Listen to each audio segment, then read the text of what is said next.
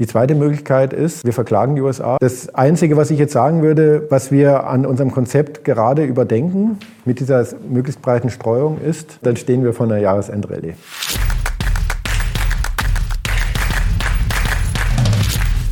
Servus Leute und herzlich willkommen in einem brandneuen Video auf meinem Kanal. Mein Name ist Mario Lochner und ich bin heute endlich wieder back mit Beck. Zurück mit Andreas Beck, Mathematiker und Portfolioexperte. Servus Andreas.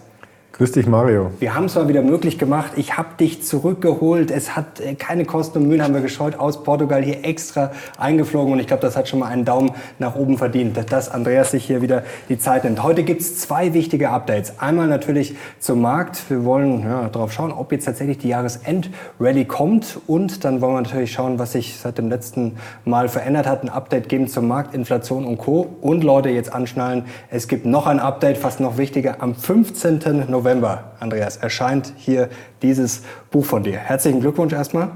Vielen Dank.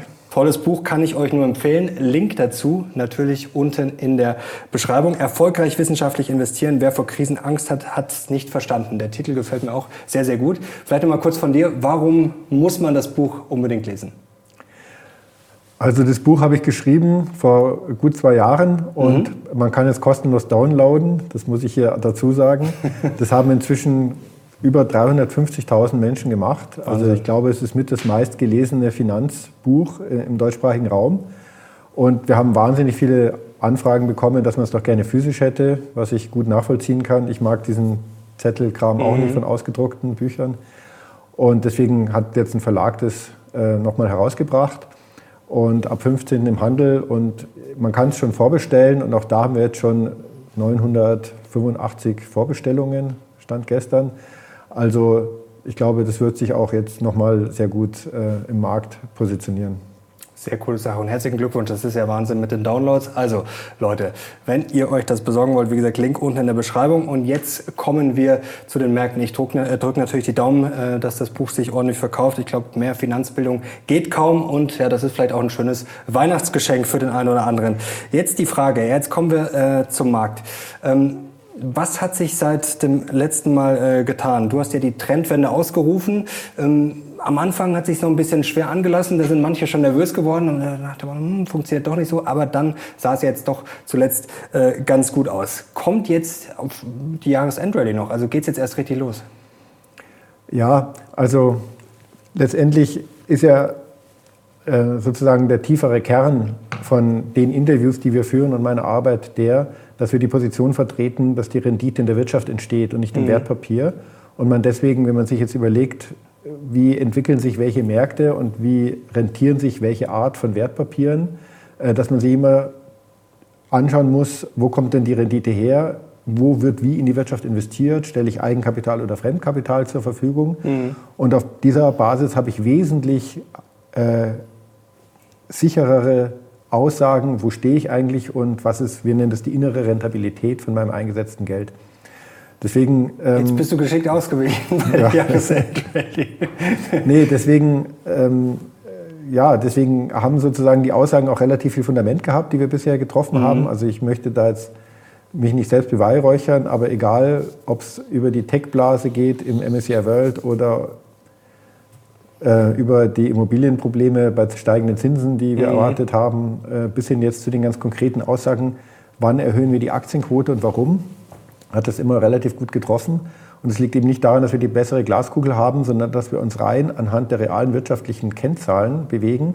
Und deswegen, und das ist jetzt die Brücke, äh, lohnt es sich, dieses Buch zu lesen, weil wenn man ähm, das einmal durchgearbeitet hat, also aufwendig ist es nicht und lustig zu lesen ist es, glaube ich, auch, ich glaube, es macht Spaß, ähm, dann hat man vor allem ein Verständnis dafür bekommen, wie Wirtschaft funktioniert, wie Wirtschaftspolitik funktioniert, wo eigentlich die Probleme liegen und mhm es geht viel weniger wie bei anderen Büchern um konkrete Wertpapiere. Und äh, das ist, glaube ich, auch das, warum es so ein Erfolg geworden ist. Jetzt es sind ja auch ein paar Anekdoten von dir, glaube ich, drin, ein paar persönliche. Ja, es sind noch ein paar Anekdoten drin. Das ist ja genau. auch für die eine, eine oder andere, glaube ich, recht interessant. Ja, ich bin ja schon lange unterwegs, da ist auch viel schiefgegangen. Vor allem gab es viele Krisen. Aber unabhängig davon, jetzt äh, betrachten wir es wieder aus dem Blickwinkel. Mhm. Ähm, kommt eine Jahresendrallye oder nicht? Ich denke, das ist die Frage, die viele bewegt. Das letzte Mal hatten wir eine Sendung Ähm, da haben wir begründet, warum wir jetzt wieder für 17 Millionen Euro zugekauft mhm. haben in unserem Fonds. Sprich, warum wir jetzt ein Rebalancing gemacht haben. Und das können wir vielleicht mal kurz anschauen. Damals hatten wir gewisse Hypothesen, wo wir stehen bei der Inflation, mhm. warum die Inflation in den USA so anders verläuft als in Deutschland und in Europa und ähm, warum wir deswegen jetzt ganz optimistisch sind für das Weitere. Ich habe jetzt hier einen Chart vorbereitet wieder. Der, der ist jetzt so aufgebaut, im Hintergrund sieht man die letzten drei Jahre. Und da habe ich jetzt gezoomt in Grau das Jahr 2022. Und da sind wir eben mit Regime normal gefahren, 80 Prozent Aktienquote, mhm. 20 Prozent Investitionsreserve. Und beim ersten blauen Balken gab es den Regimewechsel. Wir haben erhöht, haben wir auch eine Realtime-Sendung dazu mhm. gemacht. Also am Tag des Kaufs haben wir ausgeblendet, fast. Ähm, da haben wir dann praktisch auf 90 Prozent erhöht, weil wir in der Krise sind, weil in der Krise lohnt es sich halt, der Weltwirtschaft Eigenkapital zur Verfügung stellen, dann und nur dann, wenn ich kein signifikantes Ausfallrisiko habe, was halt immer dann gegeben ist, wenn ich wirklich die Weltwirtschaft als Ganzes kaufe. Mhm. Auch wenn es weh tut. Ja, auch die Märkte, wo es gerade wirklich schlecht ist und auch alle Unternehmen. Und das zahlt sich dann halt immer wieder aus. So, und dann ging es dann steil bergauf. Ja, warum ging es dann so steil bergauf? Ich betone ja immer, das, was wir machen, ist keine Prognose, sondern was machen wir? Für den Finanzmarkt sind Informationen entscheidend, nicht Ereignisse. Mhm. Und die Informationen, die sind ja da. Alles, was über den Bloomberg-Ticker ging, gilt als eingepreist erstmal. Eingepreist muss man jetzt aber vorsichtig sehen, weil nicht alle Marktteilnehmer gleich schnell reagieren. Es gibt gewisse Zwänge. Es gibt da zum Beispiel dieses Gerücht, dass äh, Investoren, die ganz große Positionen vertreten, eine Marktmacht hätten. Mhm. Ähm, das stimmt, was den Handel angeht, überhaupt nicht. Wenn ich wirklich große Positionen bewegen muss, ist es unglaublich schwierig, am Markt zu reagieren, raus oder rein. Mhm. Also das ist, das ist eine Kunst, ja? weil sobald der Markt mitkriegt, dass jemand eine große Position von einer bestimmten Aktie loswerden will, wird entsprechend reagiert, et vice versa. Also man kann dann die Handelsströme anschauen Natürlich wird es so gemacht, dass das nicht im Orderbuch ist, sondern da gibt es äh, noch andere Instrumente, aber man kann trotzdem immer sehr gut sehen, wo ist der Markt, wo sind die dominanten Marktteilnehmer, sind ihre Stücke schon los. An, andere Instrumente, sorry, dass ich unterbreche, aber wo kann man das verraten, wo schaust du dann danach? Nee, ich, äh, es gibt so, so, man nennt es äh, dunkle Handelsräume, mhm. da kann man nicht nachschauen, da können, können wir auch nicht nachschauen, aber mhm im Prinzip ist es ja egal, weil alle haben ja die gleiche, also man muss sich das ja mal wirklich so vorstellen, das ist jetzt nicht übertrieben. Egal von Argentinien bis Zypern, also um es alphabetisch zu machen, alle, die Volkswirtschaft studieren, die Portfolio-Management studieren, alle die gleichen Lehrbücher, mhm. alle die gleichen Modelle, alle die gleichen Theorien, alle haben, haben Bloomberg, alle haben den gleichen Datenpool, alle haben das gleiche Modell für Value at Risk.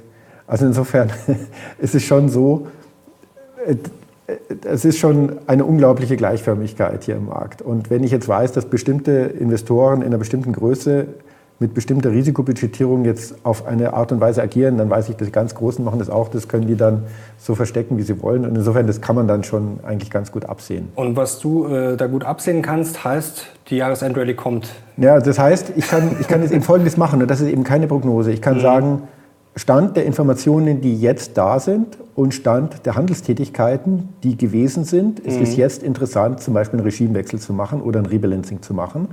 Das sind diese beiden äh, blauen Pfeile, also mhm. einmal zugekauft auf 90 Prozent und dann eben über Marktschwankungen wieder etwas unter 90 Prozent gewesen und dann wieder regebalanced auf die 90 Prozent. Das hat beide mal sehr gut gepasst. Aber nicht, weil es eine gute Prognose war, sondern weil einfach keine neuen Informationen dazu kamen. Mhm. Wenn man sich das nämlich mal anschaut, die Zeitungen sind zwar nach wie vor jeden Tag unglaublich voll mit schlechten Infos, aber es ist immer das Gleiche. Mhm. Im Prinzip haben wir seit zwei Monaten keine neuen Infos. Ob das der Parteitag in China ist, der genauso abgelaufen ist wie gedacht, ob das die Handlungen der Zentralbanken sind, die genauso abgelaufen sind, und zwar weltweit, bis Läuft nach Japan. noch Drehbuch, gell? vor allem bei den Notenbanken. Also es ist ja quasi wirklich genau so, wie es prognostiziert ist. Also wie es angekündigt ist. Mhm. Ja. Und jetzt Ukraine-Krieg, so schlimm das alles ist, das überrascht den Markt jetzt nicht mehr. Und dann gibt es natürlich dann immer die Tendenz, dass sozusagen gerade in Krisen man sich dann doch wieder die Fundamentalkennzahlen anschaut und dann fangen die ersten Leute an, so nicht trendfolgemäßig zu agieren und dann können kleine Kursbewegungen schon wieder Veränderungen herbeiführen und auch die Stimmung in gewisser Hinsicht ändern. Das haben wir eben sehr stark gesehen nach dem letzten Regimewechsel. Beim letzten Rebalancing ist jetzt interessant, deswegen möchte ich da kurz darauf eingehen, damit, damit die Zuschauer mal so ein Gefühl dafür bekommen, wie so ein Markt tickt. Ja. Genau, das ist interessant, vielleicht was du zuletzt äh, gemacht hast und vielleicht auch nochmal ja. genau, wo jetzt quasi der Stand ist, der aktuelle. Also natürlich kann man sagen, der Markt ist irrational. Mhm.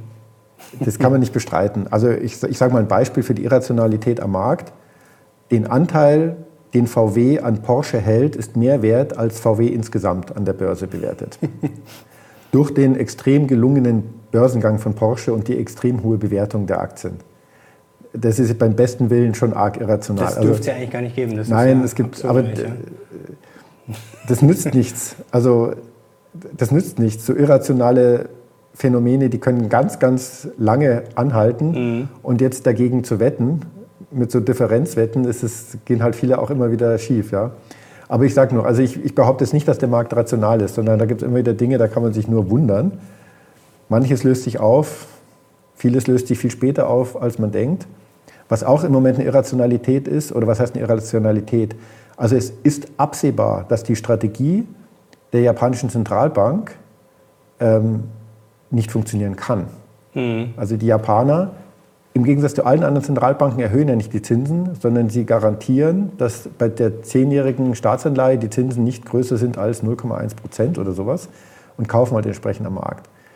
Und je größer die Differenz zum fairen Wert ist, umso, umso teurer wird das Spiel. Und äh, ich bin, ich, ich bin immer wieder überrascht. Also das kann man absehen, dass es nicht funktioniert. Ich weiß jetzt nicht, was passiert. Aber sagen wir so, es gibt immer wieder Irrationalitäten am Markt und es gibt auch ganz komische Markteingriffe, die dann faire Werte aus dem Ruder laufen lassen. Gut, der Yen ist ja abgesoffen, durchaus schon. Der Yen ist abgesoffen. Auch da versucht es die japanische Zentralbank dagegen zu halten mhm. und verkauft Dollarpositionen. Auch das kann sie nicht ewig lang machen. Also äh, da bin ich mal gespannt. Aber jetzt ähm, grundsätzlich der Gesamtmarkt aus der Vogelperspektive ist halt schon verdammt rational. Mhm. Ja? Und da war das letzte Rebalancing ein gutes Beispiel. Warum haben wir dieses Rebalancing gemacht? Weil äh, wir gesagt haben, die Inflation im, im, in Europa, also in, inklusive Großbritannien, ist in einem desaströsen Zustand, mhm. weil auch die Erzeugerpreisinflation so durch die Decke gegangen ist, weil die Ursachen der Inflation überhaupt nicht in der Hand der Zentralbank liegt, sondern das Geld fließt wirklich weg für stark gestiegene Energiepreise und durch äh, einen schwächer gewordenen Euro und solche Themen. Also es ist eine ganz katastrophale Inflation, die wir hier haben. Das Geld fließt weg von den Menschen. Mhm. Und die Zentralbank kann dagegen agieren, aber es ist ja nicht so, dass wir eine heiß gelaufene Wirtschaft hätten, die man jetzt einbremsen könnte. Ganz anders in den USA. USA ist äh, ein Nettoexporteur von Energie. Die Produktionskosten sind im Rahmen geblieben, was die Steigerung angeht. Und was da eigentlich der Ursache der Inflation war, ist, dass es der breiten Bevölkerung besser geht. Also es gab sehr viele finanzielle Geschenke im Zuge von Corona.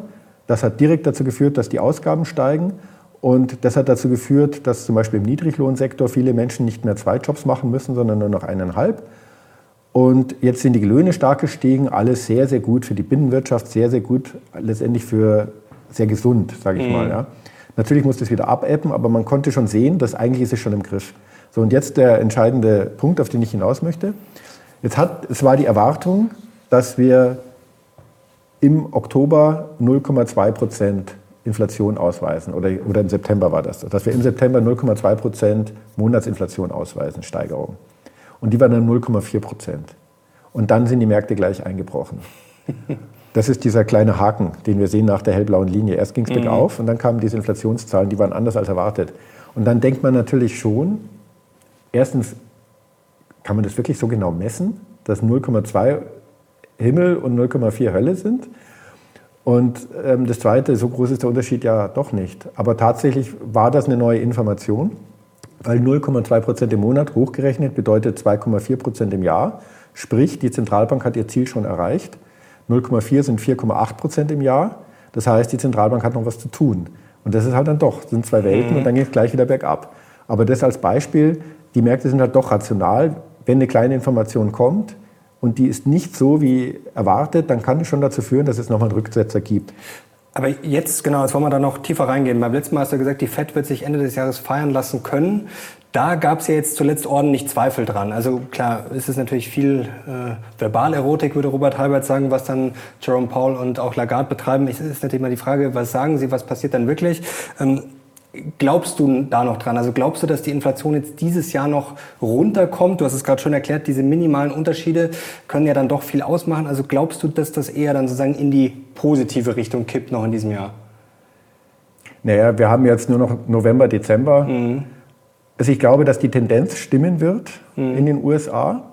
Und ich glaube, dass äh, die amerikanische Notenbank ja schon auch ganz korrekt kommuniziert hat, dass sie vom Gaspedal gehen kann dass sie nicht mit dem Tempo weitermachen muss, dass sie mehr Rücksicht nehmen kann auf sonstige wirtschaftliche Kennzahlen. Und dann hat sie das ein bisschen abgefedert wieder, indem sie gesagt hat, dafür könnte es sein, dass es länger geht, was wir kämpfen müssen. Ja, also mhm. auch intelligenter kann man ja gar nicht kommunizieren. Damit halten sie sich alle Türen offen, aber sie werden vom Gas gehen und ähm, das, das ist absehbar. Also alle Kennzahlen sind da absehbar. Also die FED hat überhaupt keinen Grund, die amerikanische Wirtschaft wirklich in eine Krise zu reiten.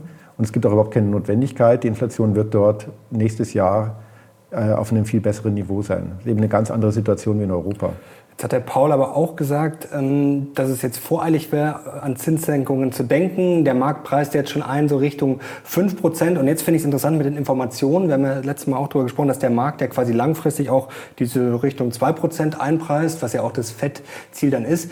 Wenn die Informationen schon drin sind, warum soll dann eigentlich die Kurse steigen? Also wenn eigentlich schon diese ja, wieder normalisierte Inflation quasi langfristig eingepreist ist, wo soll dann noch ein Kursfeuerwerk herkommen? Ich hoffe nicht, dass Sie die Zinsen senken werden. Ich glaube, das wäre wirklich arg im nächsten zwölf Monaten. Es wäre sehr gesund, wenn wir wieder ein normales Zinsniveau hätten mhm. und dann eine etwas darüber liegende äh, Inflationsrate.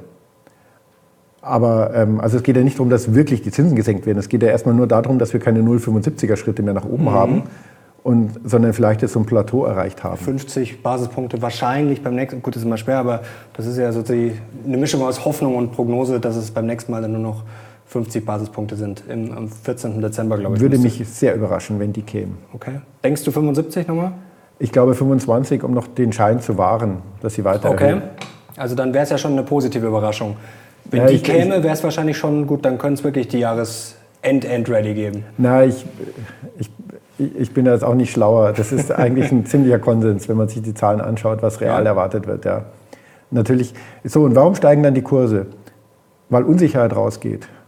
Das ist ja am Kapitalmarkt ganz extrem, dass man immer mit einer erwarteten Unsicherheit arbeiten muss. Und das ist dann oft auch eine sehr stark gefühlte Geschichte. Wie unsicher ist jetzt die Zukunft bezogen auf bestimmte Märkte? Und entsprechend überreagiert es dann. Das heißt, also wenn es, wenn es dazu kommt, und ich sage mal, natürlich ist es wieder keine Prognose, weil es kann ja alles Mögliche passieren. Mhm, klar. Wer weiß, wie die Midterm-Wahlen ausgehen. Wer weiß, was das für einen Einfluss haben wird. Ja. Ähm, aber auf Basis der aktuellen Zahlen, wie sie da sind, und auf Basis der aktuellen Aussagen, wie sie getroffen wurden von den Zentralbanken, ähm, kann man davon ausgehen, dass es hier in den USA deutliche Entwarnung geben kann das heißt nicht, dass die Zinsen sinken, aber nicht mehr, dass sozusagen alle Angst haben, dass Dinge aus dem Ruder laufen. Mhm. Man muss sich nämlich mal überlegen, wenn die, wenn die FED jetzt noch in dem Tempo weitergemacht hätte, dann wäre einiges aus dem Ruder gelaufen. Also auch in den Schwellenländern, wo ja sehr starke US-Dollar-Verschuldung herrscht und, und so weiter. Also, und auch mit der, mit der Bewertung des Euro. Auf der anderen Seite heißt es auch dann, ähm, es gibt dann schon Veränderungen. Das heißt, ähm, wahrscheinlich wird der Euro auch wieder ein bisschen zurückkommen. Auch mhm. da gibt es ja immer dann so schon Überreaktionen, die nicht irrational sind, sondern die einfach bedeuten, Unsicherheit fordert Risikoprämie. Und dass der Euro so extrem stark gefallen ist zum US-Dollar, da ist es schon auch sehr wahrscheinlich, dass der zumindest wieder ein bisschen zurückkommt. Darf ich jetzt zweimal in die Suppe spucken? Jetzt hat ja Frau Lagarde gesagt, ähm, ist natürlich auch nur ein Statement. Ist mal die Frage, wie viel Strategie, das ist natürlich eine sehr viel Strategie, was da natürlich auch äh, drinsteckt. Das ist immer äh, schwer, alles sozusagen wörtlich zu nehmen. Aber sie hat gesagt, also die Inflation ohne schwere Rezession, beziehungsweise sie hat gesagt, eine milde Rezession wird nicht reichen, um die Inflation runterzukriegen. Also das könnte ja das erste Problem sein, dass wir da reinrutschen, dass dann die Rezession doch heftig wird. Und du hast ja vorher gesagt, das ist auch das, wovor ich ein bisschen Angst habe, ähm, dass die Zinsen vielleicht zu schnell gesenkt gesenkt werden könnten, dass wir dann das Spielchen erleben wie in den 70er Jahren. Inflation kommt runter, Zinsen werden zu früh gesenkt, Inflation geht wieder hoch. Das könnte ja der erste Supergau sein. Zweites Problem, was wäre denn, wenn die Inflation jetzt nicht sinken würde? Ähm, wenn wir im Februar, März immer noch sagen, so ja, jetzt müsste es langsam mal runterkommen. Also das hätte schon Rückschlagpotenzial, oder? Eine steigende Inflation braucht ja eine Quelle. Mhm. In den USA würde das bedeuten, von der Import-Export-Situation, dass entweder der Dollar einbrechen müsste oder dass dort die Gehälter nochmal um 7% steigen müssten. Mhm. Warum sollte das? Also, Aber diese Employment-Kosten sind immer noch sehr hoch. Ja, natürlich, die, die fallen ja auch nicht mehr. Mhm. Das, das, ist ja der Witz. Also die Inflation, wenn sie, wenn sie, mal, wenn sie mal steigt, dann braucht sie ja, also sozusagen, wenn, wenn zum Beispiel Gehälter steigen, dann brauchen die mhm. Gehälter ja nicht wieder fallen, dass die Inflation wieder auf Null genau, kommt. Sie also brauchen nur nicht weiter steigen. Ja Null dann quasi. Ja. Ja. Genau, und ähm, da sieht alles danach aus, als würden wir wieder auch in moderate Niveaus kommen. Und ähm, ja, natürlich so ein bisschen Rezession, würde ich auch sagen, das ist ja gar keine Info. Also es wäre eine wahnsinnige Überraschung, wenn es keine gäbe. Mhm.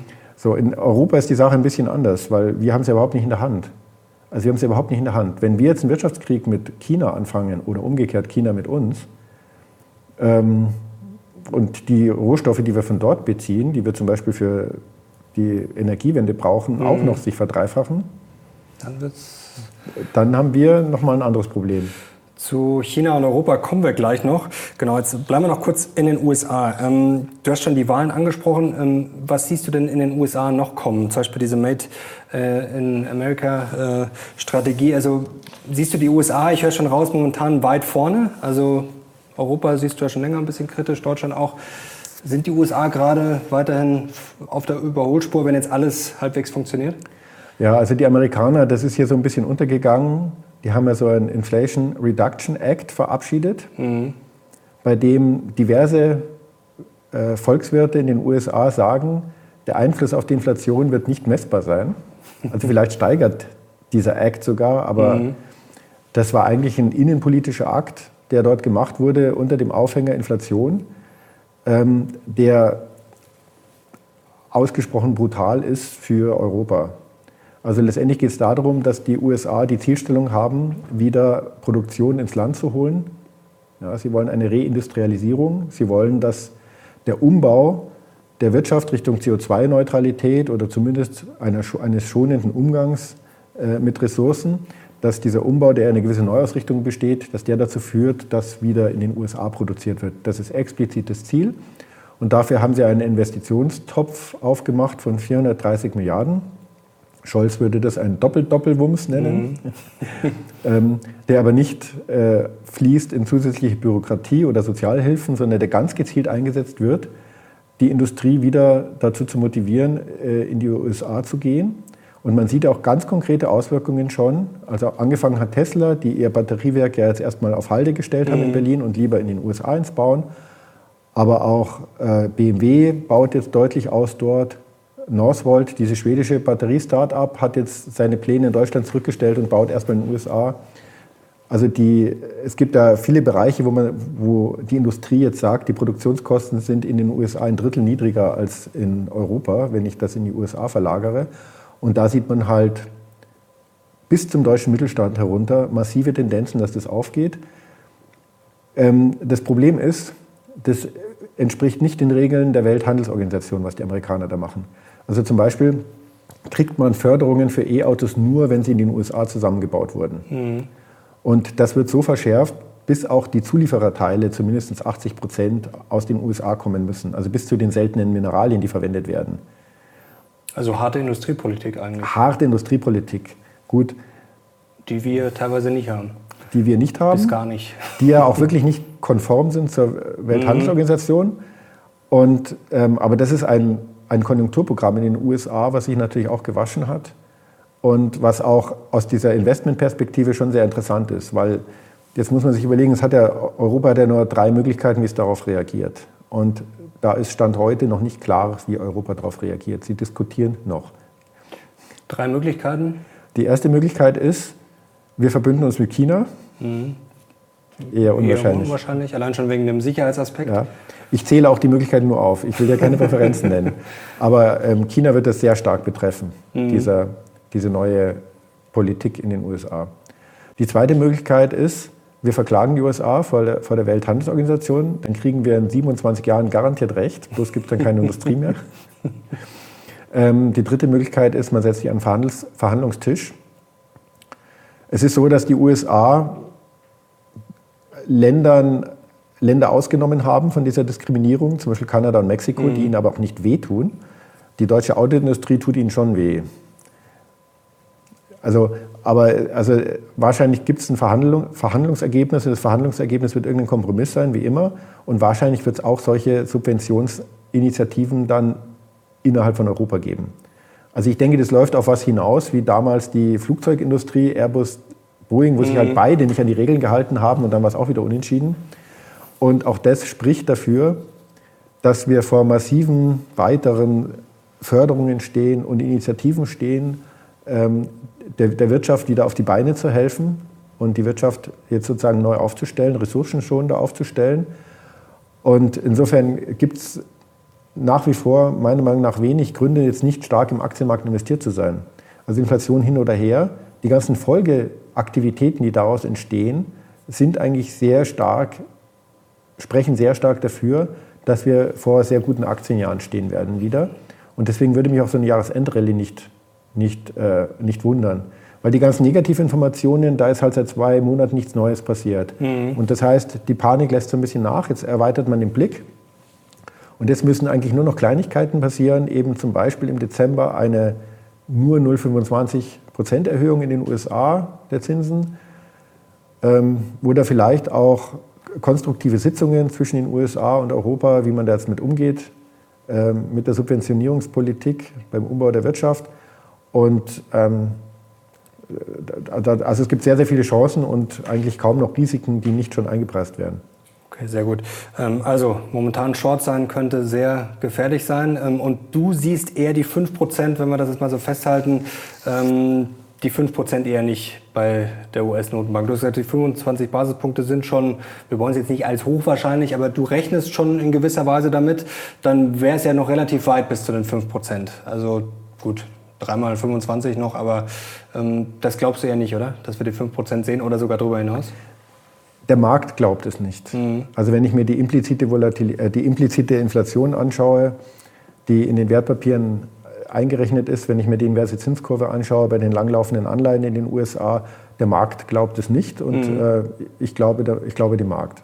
Okay, das ist im Zweifel keine schlechte Entscheidung. Und jetzt ist die Frage, die sich viele immer stellen, ich kann das auch verstehen, ähm, da kommen immer viele Kommentare, ich, ich wie gesagt, ich kann es gut verstehen, ob wir jetzt nicht in so einer Illusion leben, die Zinsen sind jetzt schnell gestiegen, ob sich das halt nicht erst dann bemerkbar macht in drei, sechs, neun Monaten, also dass halt quasi dann erst richtig losgeht. Also jetzt haben wir ja so erste Anzeichen gesehen, die Unternehmensgewinne, gerade auch die bei Big Tech, so ein bisschen ins Rutschen gekommen. Das ist ja vielleicht schon so ein Signal, dass wir Richtung Rezession marschieren, was jetzt ja auch keine, wie du richtig sagst, keine große Überraschung wäre. Die Frage ist, wenn es jetzt dann vielleicht mal so richtig reinhaut, wenn vielleicht momentan, vielleicht haben wir jetzt noch die Jahresendrallye, vielleicht ist jetzt alles irgendwie gefühlt ein bisschen besser und dann merken aber vielleicht doch alle, hm, jetzt langsam kommt es doch so ein bisschen ins Rutschen. Ist das nicht eine Gefahr? Also Big Tech ist interessant. Die Unternehmensgewinne sind ja tatsächlich deutlich äh, ins Rutschen gekommen. Mhm. Aber wenn ich mir jetzt die Begründung anschaue, dann ist die Begründung bei den meisten Unternehmen der starke Dollar. Mhm. Weil die ihre Lizenzgebühren weltweit in der Lokalwährung vereinnahmen. Genau. Und da haben sie nicht schnell genug die Gebühren erhöht, können das aber. Es gibt Sonderfälle wie Meta, sprich Facebook, die echte Probleme haben und mhm. wo ich sehr vorsichtig wäre. Aber die anderen Unternehmen, da würde ich sagen, sehr gesund. Ja, die, haben nämlich jetzt, die fangen nämlich jetzt an zu sparen. Die haben ja gelebt wie Staatskonzerne früher und haben ja, das Geld spielt ja überhaupt keine Rolle. Und jetzt fangen auch Alphabet und Microsoft fangen jetzt an, mal ein bisschen zu sparen. Und das, obwohl sie keine wirklich zu hohen Produktionskosten haben, sondern einfach so einen Währungseffekt hatten. Insofern auch da würde ich sagen, das ist jetzt nicht so dramatisch, wie das vielleicht in der Zeitung gespielt wird. Aber ich habe jetzt mal die konkrete äh, Zusammensetzung wieder mitgebracht. Da mhm. wurde ja öfter danach gefragt. Genau. Weil wenn man mir so zuhört, dann klingt es ja so, als wäre Risikostreuung toll, aber eigentlich reicht es ja, wenn man in den USA investiert. Richtiger US-Bulle geworden zuletzt. Aber ist ja, ja. auch, äh, ja, machen halt vieles richtig. Aber du hast trotzdem hier nur, nur 47 Prozent ja. Nordamerika Großunternehmen drin. Genau. Also und ähm, ja, und so ist es halt nicht. Also ich muss zugeben, wenn ich jetzt dieses Portfolio, was wir jetzt seit drei Jahren hier besprechen, wenn ich das betrachte, dann wurde Risikostreuung nicht belohnt. Also es gab weder eine Small Cap Prämie, mhm. noch gab es eine Diversifikationsprämie, sondern je mehr man im S&P 500 investiert, war umso besser. Hast du es jetzt zuletzt, das ist vielleicht interessant, ähm, ist es von alleine hochgelaufen oder hast du USA aufgestockt, USA sogar gekürzt, weil es besser gelaufen ja. ist? Das ist vielleicht interessant jetzt. Nein, also ähm, wir haben ja, wir orientieren uns hier an den Unternehmensgewinnen, mhm. an der Konsensschätzung der nächst, des nächsten Quartals von den Unternehmensgewinnen. Die kann man abrufen, konsolidiert abrufen auf Indexebene. Und dementsprechend schauen wir, dass wir eben möglichst gleichmäßig die Unternehmensgewinne einsammeln. Und da ist es so, dass die amerikanischen Firmen sich als in ihrer Profitabilität robuster erwiesen haben als andere Regionen und deswegen ist es in der Gewichtung etwas nach oben gelaufen, aber es ist immer noch deutlich niedriger als beim MSCI World. Aber was ich damit sagen will, ist, das ist, ich kann wirklich nur davor warnen, das ist der Grundfehler, den man macht, dass man glaubt, Risikostreuung lohnt sich ja nicht, ich kaufe nur Amazon-Aktie. Hm. Oder Risikostreuung lohnt sich nicht, ich mache nur Brick. Ja, das war ja mal das ganz große Ding. Oder jetzt hm. eben, ich mache nur USA. Es ist so, was ich vorhin erzählt habe, mit dem mit dem Subventionswettlauf, der, den die Staaten jetzt gerade beginnen, die Amerikaner ganz weit vorn, da profitieren ja die deutschen Konzerne auch. Ja, also auch BMW ja, und VW klar. verlagern Produktion in die USA, um davon zu profitieren. Wir reden hier eigentlich grundsätzlich von, äh, von weltweit agierenden Konzernen. Und insofern ähm, ist für den langfristigen Investor das Einzige, woran er sich wirklich halten kann, eine sehr, sehr breite Streuung. Auch wenn es immer wieder Phasen gibt, wo es natürlich geeigneter wäre, man wäre konzentrierter unterwegs und deswegen bleiben wir da auch bei. Das Einzige, was ich jetzt sagen würde, was wir an unserem Konzept gerade überdenken mit dieser möglichst breiten Streuung ist, dass äh, ich glaube, das Thema Schutz von ausländischen Investoren mhm. muss man neu bewerten. Da denkt man an China. Da denkt man an China. Relativ schnell. Also das war ja die letzten 30 Jahre eigentlich kein Thema. Mhm. Aber es ist jetzt ein Thema geworden, eigentlich, wenn man es mal ganz auf den Punkt bringt, nicht durch Russlands Angriff auf die Ukraine, sondern aufgrund der Sanktionen, die zum Beispiel das im Ausland liegende Geld der russischen Zentralbank beschlagnahmt mhm. haben. So etwas gab es noch nie. Und was dann dazu geführt hat, dass grundsätzlich Eigentumsrechte aus dem Ausland jetzt auch seitens Russland nicht mehr geschützt wurden. Also jeder, der Gazprom-Aktien hat oder Aeroflot-Aktien weiß, wovon ich rede. Die zittern noch. Und da herrscht im Moment sehr viel Angst äh, mhm. davor, dass das jetzt mit China auch ein Problem werden könnte. Aber denkst du tatsächlich gerade darüber nach, gar nicht mehr in China zu investieren? Oder ist das jetzt gerade ein Prozess, der erst, Denkprozess, der in Gang kommt? Also was heißt das konkret? Ja, genau. Das heißt, die erste Reaktion wäre natürlich, ich schließe solche Länder aus. Mhm. Das halten wir für grundverkehrt. Aber ich kann es natürlich bei der Bewertung der Gewinne berücksichtigen. Und da sind wir gerade daran, das zu erarbeiten, ob wir da, ob wir da einen Faktor brauchen. Im Moment sieht es interessanterweise so aus, dass das nicht so heiß gegessen werden kann. Wir haben in China, also alle haben jetzt Angst, dass sich das, was mit Russland passiert ist, mit China wiederholt, wenn dort Dinge passiert, mhm. die sozusagen gegen das Völkerrecht sind. Ähm, aber wir haben in China eine ganz andere Situation, weil Russland war ja letztendlich nicht wirklich international vernetzt. Es gab wenige Auslandsinvestitionen Russlands auf der Welt. Die waren einfach ein Rohstofflieferant, Punkt, und vor allem nach Europa. Und, ähm, und, und die Situation mit China ist ja ganz anders. Also die haben ja so unglaublich viel Vermögen investiert im Westen. Das letzte Beispiel ist der Hamburger Hafen. Mhm. Ähm, das, also das ist ein absolutes Unding sowohl aus, seitens, aus der Perspektive von China als auch aus der Seite des Westens, weil auch der Westen hat unglaublich viel investiert in China. Letztes Beispiel BASF hat wieder neu investiert. Ja, das ist Wahnsinn, Ähm, also das ist, das ist kein Nullsummenspiel, sondern da würden beide Seiten so dramatisch verlieren, dass ich eigentlich das für gar nicht, also es gibt gar kein Szenario, sich zu überlegen, dass sowas wie in Russland passiert ist, jetzt in China auch passiert. Ich sehe die Probleme für China eher langfristig, also diese Verabschiedung von der wirklich freien Marktwirtschaft. Mhm.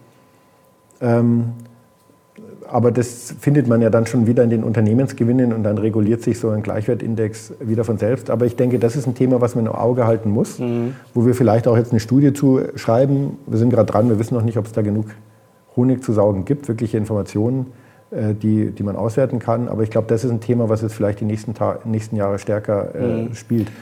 Ist auch vielleicht ein gutes Thema, spätestens für Anfang 2023. Ich habe jetzt erstmal, weil ich auch einfach ehrlich gesagt ein bisschen überfordert war, man erwischt sich dabei, dass man erstmal sagt, okay, ich will jetzt erstmal kein weiteres Geld gerade in China reinstecken, sondern erstmal vielleicht das in Ruhe bewerten. Ich habe mal den Sparplan vor kurzem gestoppt, also nicht verkauft, einfach mal nur gestoppt. Das ist ja jetzt nicht viel, was da jetzt äh, in ein, zwei Monaten reinfließt. Also äh, völlig richtig. Also eigentlich ist es es kann ja gar nicht sein, eigentlich, dass man China äh, rausnimmt. Äh, die Welt funktioniert ja im Endeffekt nicht. Die funktionieren ohne uns nicht.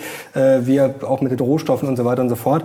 Aber trotzdem ist es momentan nicht sehr bedenklich. So ein Rubini, auch wenn er ein Dr. Doom ist und immer äh, quasi im Vollgas-Krisenmodus ist, aber der spricht schon, dass der äh, Dritte Weltkrieg äh, begonnen hat. Und man sieht ja auch, wie die Amerikaner, das muss man auch mal sagen, das ist ja nicht so, dass die Chinesen jetzt unbedingt die Bösen sind, sondern auch wie die Amerikaner scharf dagegen vorgehen, schon seit Jahren jetzt mit den Chip-Verkaufsverboten. Also Hast du da nicht auch so eine Restangst, auch wenn es völlig irrational ist? Aber ähm, das haben wir bei Russland ja auch gesehen. Da hat ja jeder Spieltheoretiker auch zwei Tage vor dem Angriffskrieg noch gesagt, es wäre, wenn man sich das spieltheoretisch durchrechnet, es ist eigentlich völlig schwachsinnig. Es ist doch passiert. Ja, aber Russland ist halt wirtschaftlich ein Zwerg.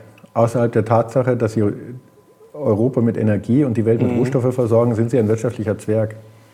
Und insofern ist es mit China ist es eine ganz andere Liga.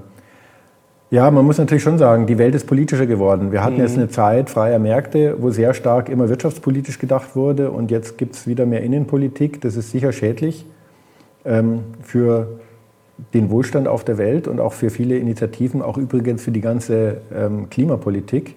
Also die ganze Idee, dass man etwas tun kann gegen den CO2-Ausstoß auf der Welt, diese ganze Idee basierte ausschließlich darauf, dass es da einen Konsens gibt. Also das muss China, ja, Indien und Co. müssen da mitmachen.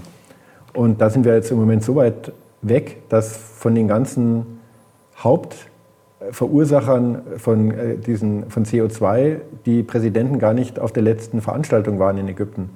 Also im Moment sind wir da völlig weit weg, dass wir da wieder an einem Strang ziehen. Und insofern ist die aktuelle Situation nicht nur wirtschaftspolitisch schlecht und auch für die Gesamtwirtschaft schlecht und auch für den Wohlstand schlecht, sondern auch ähm, äh, für die ganzen Klimaziele und so weiter, das ist ein Desaster. Mhm. Aber da muss man jetzt mal abwarten, wie sich, das, wie sich das weiter anspielt. Ich bin froh gewesen, dass unser Herr Scholz nach China gefahren ist sofort, weil wir müssen auf jeden Fall versuchen, sowohl mit China als auch mit den USA weiter zusammenzuarbeiten. Ja, sonst wird es auf jeden Fall natürlich äh, schwierig. Ich sehe jetzt aber, du hast auch nur 11,1 Prozent, denn jetzt gab es auch viele Kommentare nach dem Motto, ja, China ist jetzt äh, so billig wie noch nie, da muss man doch jetzt stark übergewichten, da muss man doch jetzt stark rein. Also ähm, meine Idee ist jetzt auch einfach, das Ganze einfach mal vielleicht ein bisschen runterzukriegen, weil ich war, also ich hatte mehr in den Schwellenländern als du zum Beispiel mit 11,1. Deswegen habe ich jetzt kein Problem, wenn der Anteil da ein bisschen sinkt. Aber wie gesagt, da kamen sehr viele Kommentare, auch natürlich von der Idee her richtig. Es ist jetzt gerade billig, wobei wir hören schon länger, dass die Schwellenländer billig sind und China ist jetzt auch in den letzten zehn Jahren nicht so bombastisch gelaufen. Aber trotzdem, wenn so ein Markt so stark gefallen ist, antizyklisch müsste man da jetzt nicht äh, statt 11 Prozent 20 Prozent haben. Ja gut, also 11 Prozent von 90 Prozent sind, du denkst jetzt wahrscheinlich an 100 Prozent Aktien. Stimmt, ja gut. So. Aber Dann haben wir die Schwellenländer extra gerechnet, äh, die, äh, die mittelständischen Unternehmen extra gerechnet, das heißt, das sind eigentlich nur die Large Caps und davon mhm. 11 Prozent, da sind wir durch eine ganze Ecke oberhalb von einer marktkapitalisierenden Betrachtung. Okay. Die Frage ist, warum ist die marktkapitalisierende Betrachtung denn so gering? Also warum ist im MSCI All Countries World, warum ist da so wenig China? Das liegt daran. Glaube ich, drei Prozent sind es oder sowas, oder? Glaube ich, wenn ich es richtig im Kopf habe. Ja, oder viereinhalb. Ja, auf jeden, auf jeden Fall, Fall, relativ wenig. Sind viereinhalb. Bei uns sind es dann relativ gesehen vielleicht sechs Prozent oder so. Ähm, das liegt daran, dass einfach der chinesische Aktienmarkt ja überhaupt nicht für internationale Investoren frei zugänglich mhm. ist. Und diese ganzen Indexanbieter, die konzentrieren sich letztendlich immer nur auf die Unternehmen, die international vernünftig äh, investierbar gehalten werden. Das ist ja auch natürlich sinnvoll, ja, weil da habe ich dann einen Mindestschutz, von dem ich dann ausgehen kann. Und äh, insofern ist der chinesische Aktienmarkt überhaupt nicht repräsentativ für das Bruttoinlandsprodukt von China. Und deswegen ist es auch so ein Märchen, ein BIP-Portfolio zu bauen mhm. und damit zu glauben, man würde die Weltwirtschaft abbilden, weil das BIP von China hat überhaupt nichts zu tun vom international zugänglichen Aktienmarkt von China. Und wenn ich mir den anschaue, dann landet man eben bei 4% oder vielleicht auch bei 6%, je nachdem, wie man es betrachtet. Okay. Ja, jetzt gibt es ja den GPO seit drei Jahren und das ist jetzt quasi so das Ausschlaggebende, oder? Was äh, gibt es noch andere ähm, Optimierungsideen? Gibt es noch was, was du, ja, was du vorhast? Oder ist jetzt quasi das Thema China, Russland, Eigentumsrecht, ist das das Zentrale jetzt sozusagen? Ja, genau. Also unser Dienstleistungsversprechen ist ja letztendlich so, den Stand der Kapitalmarktforschung ernst mhm. zu nehmen und umsetzbar zu machen. Und es gibt immer neue Daten und neue Entwicklungen. Das ist interessant. Deswegen schreibe ich gerade an einer Manöverkritik. Also wir mit meinem Team, wir schauen uns die drei Jahre an. Ähm, was hat sich da verändert?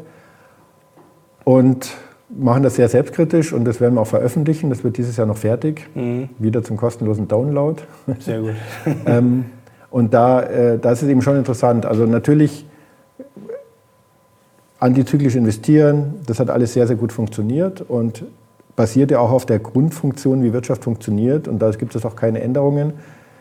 Die wesentliche Änderung ist schon tatsächlich die gegebenenfalls notwendige Berücksichtigung von Eigentumsrechten. Mhm. Ähm, weil man darf ja nicht vergessen, der Witz von einer Aktie ist, dass man Eigenkapital kauft. Man wird Miteigentümer.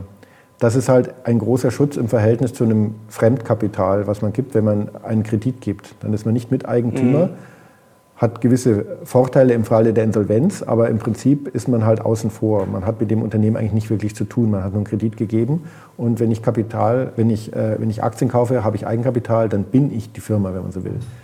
Und da spielen dann die rechtlichen Rahmenbedingungen schon eine relevante Rolle und das muss man sich dann schon fragen, äh, wie hat sich da eigentlich das in den letzten Jahren verändert, auch zwischen Deutschland und den USA und äh, insgesamt wenn wir jetzt uns verabschieden von dieser Grundidee des freien Welthandels als oberstes Ziel aller Regierungen, äh, muss man sich das schon fragen und das werden wir dort dann auch ausarbeiten. Ja.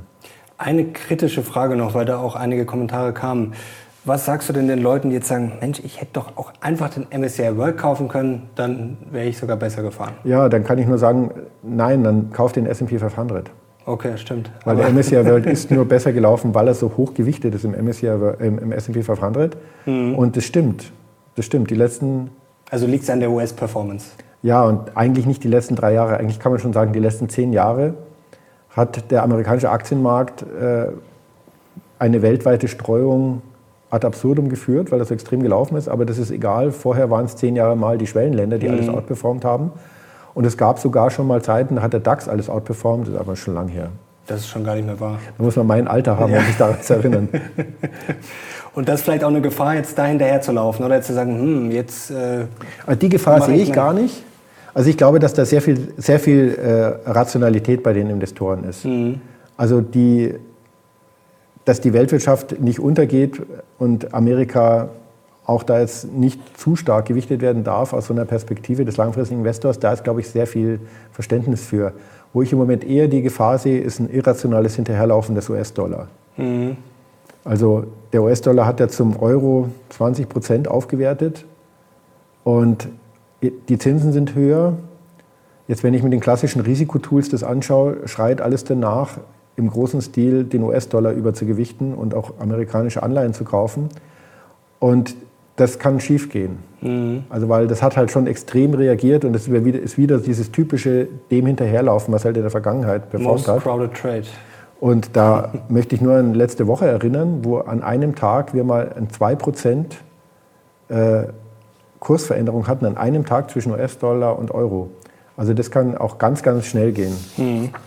Ähm, insofern, ist, man darf sich einfach man darf sich nicht zu sehr blenden lassen. Also alle Daten sind gleich viel wert und alle Daten sind gleich interessant. Und wenn die letzten drei Jahre oder fünf Jahre irgendwas exotisch lief, dann muss man das trotzdem auch noch mit anderen Zeiträumen betrachten mhm. und immer selbstkritisch bleiben bei der Perspektive. Also man darf nicht immer die jüngste Vergangenheit überinterpretieren. Das ist, glaube ich, der Standardfehler, den die meisten Anleger machen. Andreas, das hat heute mal wieder großen Spaß gemacht. Fazit, also du bleibst eigentlich bei deiner These vom letzten Mal und wir legen uns jetzt fest, die Jahresendrallye kommt, oder? Wir hoffen zumindest drauf. Wenn keine besonderen neuen Informationen kommen, dann stehen wir vor einer Jahresendrallye. Dann hoffen wir drauf. Also das wäre doch mal was. Also ich glaube, da hätten wir alle Freude damit. Ich drücke dir die Daumen fürs Buch. Nochmal herzlichen Glückwunsch und bedanke mich bei dir. Hat großen Spaß gemacht. Danke, Mario. Danke ja. euch und wenn es euch gefallen hat und wenn ihr diesen jungen Mann bald wieder sehen wollt, dann gebt mal heftig Daumen nach oben. Link zum Buch, wie gesagt, unten in der Beschreibung. Herzlichen Dank dir, danke euch. Wir sind jetzt raus. Bis zum nächsten Mal. Ciao.